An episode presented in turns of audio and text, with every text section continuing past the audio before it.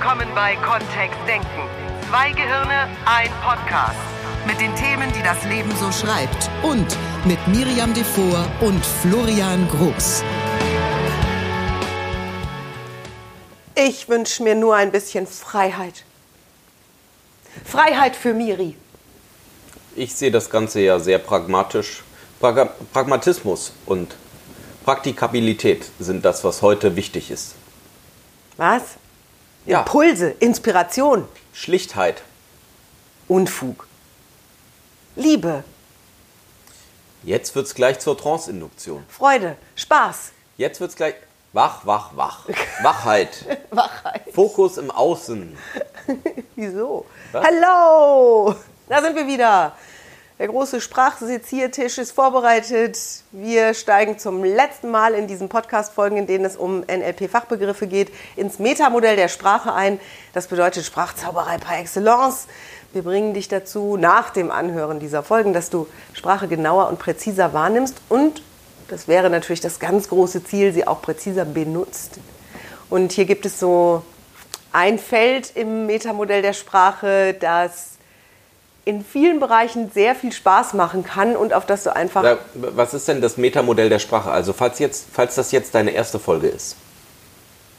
Oh, das ist, das ist in, der, in der Bibel des NLP. Ja. Ist das Metamodell der Sprache sozusagen mit das ursprünglichste, was NLP zu bieten hat. Also kommt ganz zurück in, an den Entstehungsanfang, als Richard Ben- äh, Bandler oder Richard Bandler und John Grinder gemeinsam die Sammlung fürs NLP zusammengestellt haben. Und dann?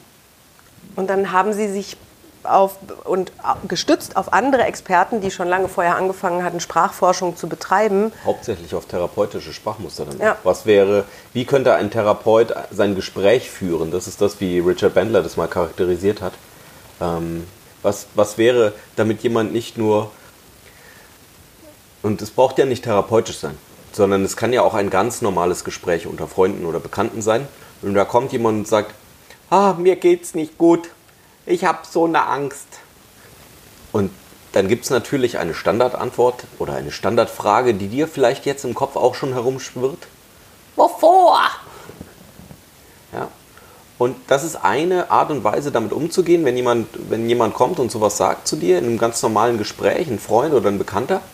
Und die Frage ist, gibt es noch andere Sachen, die du fragen könntest? oder die Und- an dieser Aussage wichtig wären, wenn du helfen Exakt. wollen würdest. Wenn wir jetzt äh, die Annahme vertreten, dass wir sagen, wir wollen jetzt nicht zwingend die nächsten zwei Stunden über diese äh, Angst sprechen, sondern es soll vielleicht in die richtige Richtung gehen oder die soll kleiner werden oder ähm, ähm, was auch immer. Wir würden vielleicht lösungsorientiert sagen. Oh, Lösungsfokussiert. Und es hat überhaupt nichts Therapeutisches oder sonst irgendwas. Das sind die ganz normalen Konversationen, auch wo vielleicht äh, ähm, hier die, unsere Kids zu uns kommen und sagen, boah, in zwei Wochen Schulaufgabe, ich weiß gar nicht, wie ich das machen soll. Und dann? Und dann ist das Metamodell der Fragen das Modell der Wahl, um zu wissen, was, könnte, was ist eine sinnvolle Gesprächsführung oder welche Fragen könnte ich stellen. An der einen oder anderen Stelle klingt es sehr theoretisch. Oh, wir sortieren in bestimmte Kategorien bestimmte Sachen ein und es ist fast so, als würden wir Logik machen und Miris Augen werden manchmal glänzen und auch der eine oder andere Teilnehmer im Practitioner oder Master, um die Begriffe tatsächlich zu lernen. Und wir erwarten nicht, na, dass du nach der, dem Anhören dieses Podcasts die ganzen Begriffe aufzählen kannst. Was wir uns wünschen, ist, dass du an der einen oder anderen Stelle, dass dir das auffällt. Dass du plötzlich denkst, oh ja, das merkst du, wenn einer sowas sagt. Ja, Und das ist ja auch das Feedback, Feedback, das wir haben. Da kommt jemand und sagt, du, ich habe mal gestern was gehört. Du hörst es plötzlich. Das ist das, was wir, was wir Mhm. erreichen möchten. Und heute geht es um Nominalisierungen. Was ist denn eine Ja, Nominalisierung? da steckt ja schon das Nomen drin. Nomen ist Omen. Also dieses Hauptwort im Deutschen.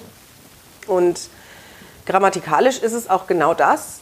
Im NLP etwas spezifischer betrachtet.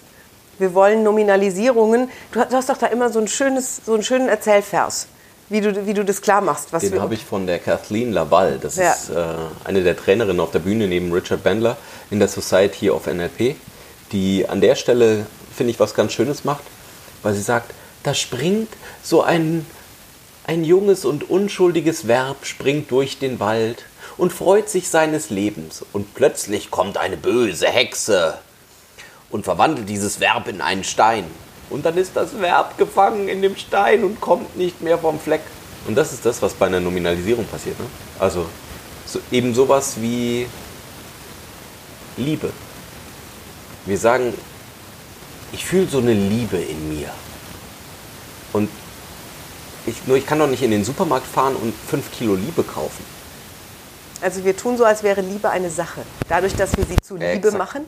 Und was wir im NLP entdecken würden, wäre, Liebe ist in Wahrheit ein Verb, also ein Tu-Wort, etwas, was Menschen tun, etwas, was sie aktiv betreiben, nämlich lieben. Es ist ein Vorgang, es ist Ja. ein Prozess und kein festgeschriebenes Ding, von dem es x Stück gibt in dem und in der und der Gewichtsklasse Und oder in der und der Menschen, Farbe. Mhm. Manche Menschen sagen das so. Also wir, wir haben das häufig in den Seminaren, in Coachings, überall, Mhm. dass jemand sagt, äh, so ein Wort in den Raum wirft, das heißt auch Freiheit oder ähm, Hoffnung. Hoffnung, ja. Ja. Glück, ich, ich möchte mal wieder Glück fühlen. Mhm. Oder ich, äh, das, das Glück ist, was wäre sowas, das Glück ist mir verloren gegangen. ja. Und dann ist ja die Frage, wenn mir das verloren gegangen ist, was kann ich denn dann tun? Ja, naja, nichts, nur wenn ich realisiere, wenn du merkst, dass das ein Vorgang ist, dass du in dir eben Glück erzeugst oder Sicherheit ist auch so, ein, so eine große Nominalisierung, die in sehr vielen Coachings kommt, wo es darum geht, einfach entweder selbst in Richtung Selbstsicherheit oder eine Sicherheit zu haben, bestimmte Dinge anzugehen. Dass du dich plötzlich wieder anfängst, sicher zu fühlen. Das ist eines der großen Themen in, vielen Coachings dass das was damit zu tun hat, dass du was machst und nicht irgendwie darauf wartest, dass es vom Himmel fällt. Über Die Monty Goldmarie. Python. Ja, Monty Python schmeißen immer dieses Gewicht runter, wenn irgendwie eine Szene zu lang dauert bei The Flying Circus. Kennst du das? ja, Sehr, sehr witzig. So als, da kommt jetzt was Neues. Und dann fällt so ein 16-Tons-Ding immer runter. manchmal auf brennende Büsche, manchmal auf irgendwelche Leute, die da stehen und irgendwelchen Unfug reden. Und äh, genauso ist es eben auch, wenn wir eine Nominalisierung in der Sprache haben. Das kann so ein Brocken sein, der gar nicht zu bewältigen ist, weil er auch nicht greifbar ist. Wo will ich denn Sicherheit hernehmen? Wenn eine Freundin vor mir sitzt und sagt, ich möchte mehr Sicherheit in meinem Leben, dann sage ich, warte, ich habe noch welche im Regal, ich hole es eben raus, kannst du oder ein mitnehmen. bisschen, ich äh, teile meine. Vielleicht ist das ja so Bringst, wie, ne, bringst du Tupperdose mit, tue ich das rein, so wie nimmst so du mit nach ein Hause. Kefirpilz oder so. Ein Ne? Kefirpilz. Oder ein Sauerteig. Ne? So. Wenn ich genug angesetzt habe, habe ich davon welche, dann kann ich dir welche abgeben. Ja. Und dann kommen wir eben auch zu solchen Ideen, dass Glück nur manche Menschen haben und manche nicht. Ja. Es gibt ja solche Volksglaubensnummern. Wenn wir davon ausgehen würden, dass Glück in Wahrheit eine Art Tätigkeit ist, also ein glücklich sein oder glücklich werden oder sich glücklich fühlen, bedeutet ja, dass da irgendwie eine Bewegung drin ist. Also da geht so, da geht was vor sich. Und wer macht wen glücklich? Oder wer ist dafür zuständig, dass du dich noch glücklicher fühlst? Das sind alles dann plötzlich bewegte Vorgänge. Etwas, wo wir aktiv werden können. Wo wir die Frage stellen können, was können wir beide denn jetzt machen? Also wenn ich jetzt von meiner Freundin und mir ausgehe, dass du jetzt glücklicher bist. Dass du dich so ein bisschen glücklicher fühlst als vorhin noch. Ich könnte dir einen Witz erzählen. Oder ich kann einen Kuchen backen. Oder wir gehen zusammen im Wald spazieren und ich zeige dir meinen Lieblingsbaum. Es gibt Fotos von mir auf Facebook, wo ich Bäume umarme. Ja. Ich weiß. Leute haben gelacht. Das sind schöne Bäume. Im Kyffhäuser Nationalpark. Schöne Bäume. Und also wenn, es, wenn dann so eine Antwort kommt, können wir etwas unternehmen. Dann ist es nicht mehr so ein Glücksbröckchen, was wahlweise irgendjemand vom Himmel wirft oder was eben niemals da ist. Das gleiche geht natürlich auch mit negativen, äh, mit negativen Nominalisierungen. Also wenn jemand sowas sagt, ich habe so eine Wut in mir. Hm. Oder ein, ah, ich fühle den Hass. Oder Hm. ja, das sind ja, auch da geht es wieder darum, was ist der Prozess, der im Hintergrund läuft. Wie macht die Person das? Weil solange da das so ist, ich habe so eine Wut in mir. Ja, was soll ich denn da machen? Also gut, du Aufschneiden, einfach, rausnehmen. Du kannst ja, zum Du kannst sie Chirurgen gehen. einfach abstellen, also einfach zur Seite stellen. Ne? So klingt das. Ja. Und manche Menschen, ey, ich kann die nicht loslassen. Oder verdauen. Verdammt. Und ausscheiden. Mhm. Ja. Ich, Dann wird's auch wieder, dann kommt es auch wieder in einen Prozess. und dann ist es ne? plötzlich wieder eine Bewegung und etwas Aktives. Wie wirst du denn deine Wut am besten los? Oder was können, können wir tun, damit, ne, so, auch, auch Beruhigung wäre ja etwas, wo wir etwas für tun können. Ich hatte es letztens wieder, ähm, dass ich mit jemandem gesprochen habe, die äh, vor kurzem einen Trauerfall hatte, also wo jemand gestorben ist. Mhm. Und ähm, da war auch so eine Traurigkeit im Raum. Das, war, sie hat so eine Traurigkeit gefühlt. Und das Spannende ist ja, was, wenn ich das, wenn ich das haben möchte, um meine alte Bekannte oder einen alten Freund zu ehren, der wohin auch immer gegangen ist, dann ist das ja schön. Also wenn, wenn das gerade die Intention in dem Moment ist super. Nur wenn ich das nicht mehr haben wollen würde, dann ist das erste Zurückbesinnen aus Sicht des NLPs tatsächlich mal wieder zu schauen, was hätte ich denn stattdessen gerne und wie mache ich das denn, dass ich mich im Moment so fühle, wie ich mich fühle. Also jetzt könntest du ja sagen, nun gibt es ja diese Worte. Es gibt sie. Es gibt das Wort Liebe, es gibt das Wort Glück in der Sprache, es gibt das Wort Wut, es gibt das Wort Hoffnung und auch das Wort Freiheit und noch hundert, hundert oder tausende mehr. Und was machen wir denn jetzt? Die sind ja nun mal im festen Sprachgebrauch. Die werden in Nachrichtensendungen verwendet, die stehen in Zeitschriften, die sind im Internet zu lesen. Blogger benutzen sie genauso wie Politiker. Das heißt, wozu denn jetzt? Also wenn alle Menschen sich doch einig sind, dass es so etwas geben würde wie Glück, dann wird es plötzlich so ein bisschen so, so waghalsig, finde ich. Also dann fühlt sich die Sprache so ungriffig an. Glück ist dann so etwas, wo wir alle nicken und sagen, ja, Glück. Nur niemand könnte mir genau beschreiben, wie denn so eine Portion Glück aussieht. Das ist so ein bisschen wie, wenn jemand an Gott glaubt oder an andere Götter oder an, weißt du, das sind so Worte, die einfach irgendwie da sind, wo einige sich darauf einigen und sagen, ja, das ist mein fester Glaube. Nur es ist da draußen nicht greifbar. Es ist kein Baum, es ist kein Stuhl, es ist keine Materie, sondern es ist irgendwie so was Ätherisches. Und ja, wie soll ich dann damit umgehen? Auf der einen Seite können wir sprachlich sehr poetisch mit diesen Worten spielen. Ich liebe diese Worte für Songtexte oder auf der Bühne.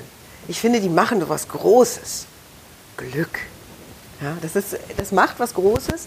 Auf der anderen Seite möchte ich als Sprachexpertin oder auch als NLPlerin sehr wach sein, wenn eben in einem Gespräch so ein Wort benutzt wird. Zum Beispiel auch dafür, dass ein Team sich streitet oder so. Weil wenn es dann um eine Nominalisierung geht, dann dürften wir wirklich nachfragen, was denn genau? Oder wie wollen wir das denn erreichen? Oder was stellst du dir denn genau darunter vor? Wenn du sowas sagst wie, ich wünsche mir in meinem Leben wieder Glück. Was ist denn Glück für dich? Wann hast du denn schon mal Glück empfunden und wie genau war das? Was ist für dich Glück? Was ist für Florian Glück? Was ist für mich Glück? Da ist eine unglaubliche Auslegungsbreite drin. Das ist auch schön. Mit äh, Teams, und das geht ja sehr dann im Berufsbereich, geht es für mich immer sehr in, in Wertearbeit mit Teams oder mit Organisationen auch hinein. Was sind die wichtigsten Werte, die unsere Organisation hat? Und dann kommen oft diese Nominalisierungen eben. Also wir wollen Erfolg haben oder Kundenzufriedenheit oder Diversity. Diversity, also Diversität, eine, ist ja im Moment große Mode. Unterschiedlichkeit, ja. Ja. Mhm. Oder den Unterschied akzeptieren, eine Inklusivität oder eine Inklusion oder sowas. Ähm, und was bedeutet das denn dann? Und dann manchmal ähm, habe ich schon Workshops gesehen, wo, das, wo dann das Wort definiert wird. Das, was ich inzwischen sehr viel lieber mag, ist konkrete Situationen. Also woran würdest du das denn merken, dass das da ist? Also zum Beispiel, ähm, Achterbahn fahren. Hm? Achterbahn fahren. was spürst du dabei? Glück. Glück? Ja, Das heißt, wenn du mehr Glück haben wollen würdest, könntest du, eine, könntest du mit der Achterbahn fahren. richtig. Oder wenn du Glück, Hilft das bei mir. Glück mehr spüren möchtest. Hilft bei mir. Glücklicher sein möchtest. Wenn ich, wenn ich noch mehr Glück erzeugen möchte in meinem Leben, gibt es also eine Menge Dinge, die ich tun kann. Eine Menge Maßnahmen, die ich ergreifen kann. Und im Geschäftskontext wäre das vielleicht einfach, ähm, wenn ich sagen würde, äh, die, so eine Teamzugehörigkeit oder eine Gemeinschaft.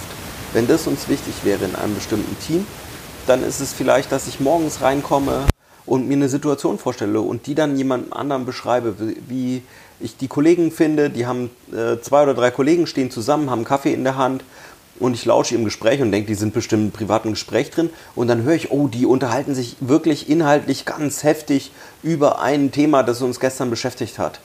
Wie, wie wir mit dem einen Kunden umgehen und was wir da machen können und die, äh, die Ideen fliegen nur so hin und her. Und das könnte ja dann auch ein Beispiel sein für Gemeinschaft. Wenn ich es noch konkreter haben möchte, würde ich sagen, welche Kollegen das sind und wo stehen die genau und äh, wie ist die Interaktion, worum geht es genau. Und dann könnte ich solche The Themen beschreiben. Wir machen das in der Beziehung auch. Ja, das stimmt. Also auch für Paare, ganz praktisch.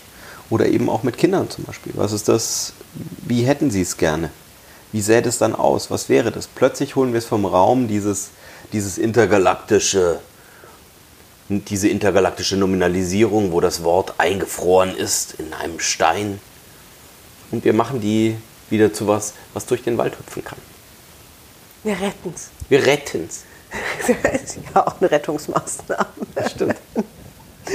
Also auf der einen Seite sind es für mich poetische Feierworte. Also es sind Worte, die unglaublich schön auf der Bühne funktionieren, unglaublich schön in Gedichten und in Liedern, die schön sind, um Metaphern zu eröffnen oder Geschichten zu schreiben. Und auf der anderen Seite sind sie eben, um zum Beispiel konkret in Lebenssituationen etwas zu verändern oder etwas besser zu machen oder eine Lösung zu finden, sind es Alarmworte, auf die ich aufmerksam werden würde. Weil hier findet was sehr Ungenaues statt. Also hier ist das Gespräch sehr, und es, es kann in den Köpfen sehr unterschiedliches stattfinden. Wir haben eine sehr spannende Ausbildung gemacht vor zwei Wochen in Belgien mit Clean Language. Wir werden da im Coach ein bisschen drüber sprechen dieses Jahr in, unserem, in unserer ersten Coach-Ausbildung, NLP-Coach-Ausbildung im Oktober. Und da haben wir sowas ähnliches, was wir im Practitioner auch Mhm. machen, nämlich wenn, wenn jeder im Raum einfach nur mal an das Wort Hund denkt, da geht es schon los. Da hat jeder ein völlig anderes Bild von Hund im Kopf.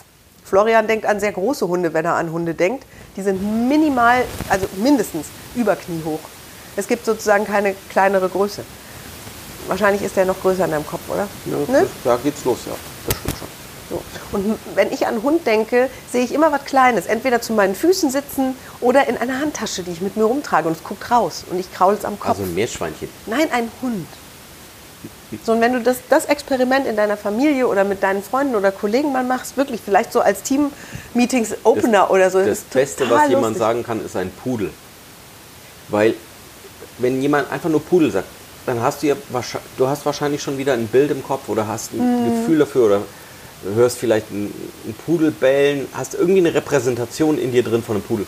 Und die Frage ist, was für einen denn? Es gibt Zwergpudel, die in die Handtasche passen. Ah, Ja, die sind noch kleiner als Und es gibt Königspudel, die deutlich dann auf Hüfthöhe zu, zusteuern.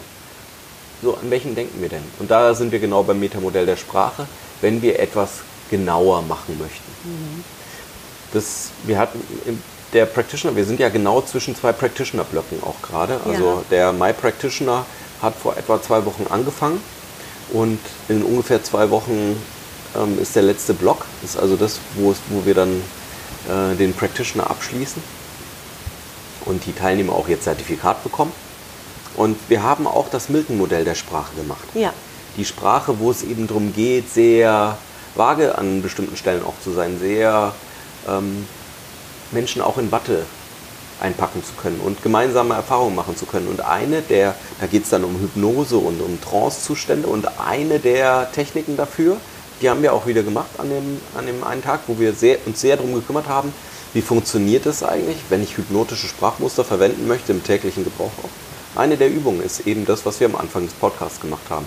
Sehr viele, sehr positiv beladene Nominalisierungen hintereinander sagen. Und Menschen fangen an, im Kopf auf eine innere Reise zu gehen. Weil was auch immer dieser Nebel in Tüten bedeutet. Freiheit, Hoffnung. Glück, Liebe. Ja, Darauf können wir uns ja alle einigen. das ist was Gutes. Ja. Genau. Ja, also ich, ich finde es ein, ein riesenspannendes Thema. Ich habe so einen kleinen Highlighter im Kopf, der mir diese Worte immer sofort markiert, wenn die jemand sagt. Und klar, ich arbeite auch als Coach. Für mich hat es so was ganz Notwendiges, dass ich mich darauf auch trainiert habe.